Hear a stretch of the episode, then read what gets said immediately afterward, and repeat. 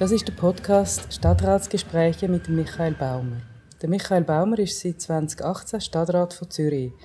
In dieser Funktion ist er Vorsteher vom Departement der industriellen Betrieb. Zu dem Departement gehört das EWZ, also das Elektrizitätswerk von Zürich, der Verkehrsbetrieb, die VBZ, die Wasserversorgung Zürich und Energie 360 Grad. In diesem Podcast sagt uns der Stadtrat Michael Baumer, woher der Strom, den wir in Zürich verbrauchen, überhaupt kommt. Zürich hat schon recht früh auf erneuerbare Energien gesetzt. Heute kommen zumindest alle städtischen Kundinnen und Kunden, also die, die ihre Energie beim EWZ beziehen, ausschließlich Energie aus Wasserkraft, Solar und Wind über. Der Hauptteil davon macht Wasserkraft aus. Der Michael Baumer erklärt uns auch, warum Windräder auf Mütliberg im Moment kein Thema sind. Michael, woher kommt eigentlich der Strom, den wir in Zürich verbrauchen? Also ein ganz großer Teil kommt aus Graubünden. Wir haben äh, schon sehr früh mit dem EWZ in Graubünden Wasserkraftwerk gebaut äh, und das ist einer der grossen äh, Pluspunkte, die Zürich hat, dass man eben schon früher mit einer erneuerbaren Energie in dem Sinn hat können und wir hat dann allerdings auch in Kernkraftwerke investiert. So sind wir auch an Gösger beteiligt und indirekt auch an äh, Leibstadt. Und diese Energie ist eigentlich die, die Zürich bis jetzt verbraucht hat. Wir haben jetzt äh, allerdings angepasst, dass in der Stadt innen alle städtischen Kundinnen und Kunden kommen nur in dem Sinn erneuerbare Energie über, also Wasserkraft und äh, Solaranlagen und Wind. Und das ist aber doch zu 85 Prozent ist das reine Wasserkraft. Wie wird denn das in Zukunft aussehen? Wird die Verteilung ähnlich bleiben oder wird sich dort etwas ändern?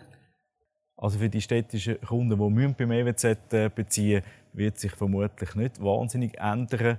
Wir werden allerdings die erneuerbaren Energien müssen ausbauen, weil wir werden Kernkraft ja früher oder später abschalten oder verkaufen, ist ja das Ziel der Stimmbürgerinnen gewesen.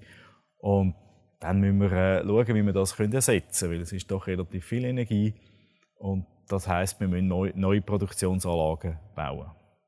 Die haben ja immer so ein das gleiche Problem. Alle wollen sie, aber niemand will sie vor dem eigenen Küchenfenster oder auf dem eigenen Hausdach. Wie ist das in Zürich? Ja gut, in Zürich selber sind natürlich nicht so viele Möglichkeiten. Wir können ja weder einen Stausee bauen noch Windräder auf dem Uetliberg aufstellen. Also das könnten wir, aber das gibt eben genau schon wieder Diskussionen. Also das grosse Thema in der Stadt sind eigentlich Solaranlagen. Und dort ist für uns natürlich tatsächlich die Frage, wo wir die am besten machen. Und natürlich auf den öffentlichen Gebäuden, die grossen Flächen. Das sind normalerweise Schulhäuser. Dort haben wir allerdings tatsächlich das Problem, die sind halt häufig denkmalgeschützt oder ortsbildgeschützt. Und dann kommen wir schnell drin dass wir äh, mit Rekurs rechnen müssen und dann die Anlagen fast nicht mehr wirtschaftlich sind, weil wir so lange müssen an denen auch prozessieren, bis man die überhaupt kann bauen. Kann. Hättest du irgendeine Idee, wie man mit dem Problem könnte umgehen? Ja, Ich glaube, der Bund ist schon auch gefordert, da eine Antwort zu finden, indem man nicht, dass man die Abwägung zwischen diesen verschiedenen Gütern auch zugunsten von neuen Produktionsanlagen kann machen. Also wir haben das Beispiel in, im äh, Wattländer Jura, wenn wir zwei Windparks bauen, da sind wir seit zwölf Jahren dran. Und äh, es wird ja den Stromgesellschaften ein bisschen vorgeworfen, dass man im Ausland jetzt Windpark baut.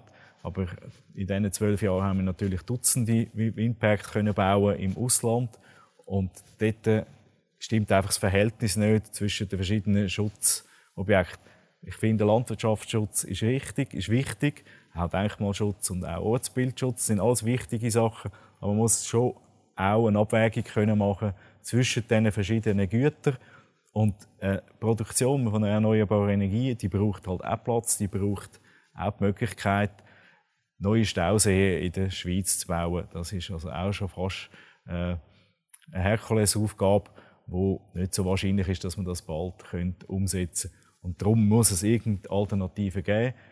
Aber wenn man natürlich alles immer will, möglichst haben, aber nicht bei sich, dann geht es tatsächlich nicht. Würde dich persönlich so einen Windradpark auf Mütliberg stören?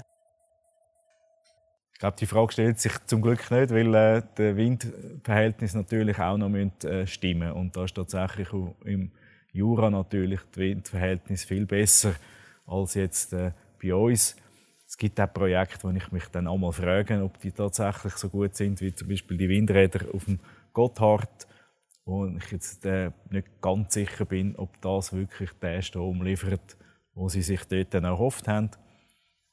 Ich glaube, das ist natürlich schon auch noch zu beachten.